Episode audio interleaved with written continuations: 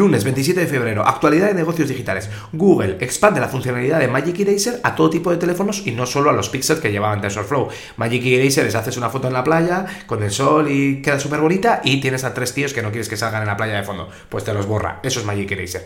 YouTube lanza una funcionalidad para que tú subes un contenido en un idioma y te añade eh, pistas de audio en el idioma que sea, es decir, que alguien habla en otro idioma para que la gente te entienda. Quiere reducir costes Google y le ha dicho a todos los de Google Cloud, oye, comparte parte del escritorio para cuando estás en casa, para que tenga que alquilar menos oficinas, más, menos espacio de oficina, y está probando a bloquear contenido de noticias en Canadá porque ha salido una nueva ley, y yo no sé si esto es una represalia o una posible respuesta, pero vamos, que al 5% de los canadienses no le salen noticias para probar a ver cómo sería.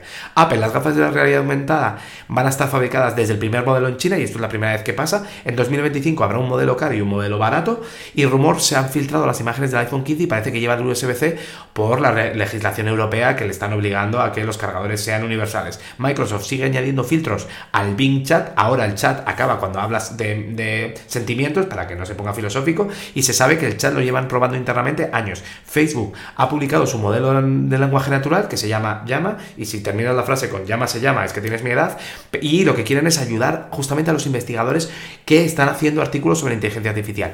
En el resto de la industria, Spotify está probando listas exclusivas con NFTs, que es un buen caso de uso para la Web3. ¿Por qué? Porque la música siempre ha ido bien con las ediciones limitadas, eh, limitadas, ya sean en discos o en merchant. Netflix recoge cable a su manera, ¿por qué? Porque ha reducido precios en varios países después de lo de limitar las cuentas compartidas. OpenAI publica los procesos internos para cuando la inteligencia artificial sea un riesgo existencial para la humanidad y esto puedes decir, ah, qué bien o ah, qué mal, depende de cómo te levantes hoy. Y en marzo el Departamento de Justicia de los Estados Unidos va a demandar a Adobe por la compra de Figma. La Comisión Europea ha prohibido a los políticos y los trabajadores del Parlamento y bueno, de toda la Unión Europea que se instalen TikTok tanto en teléfono corporativo como en teléfono personal si tienen las apps oficiales de la Unión Europea. Hasta mañana.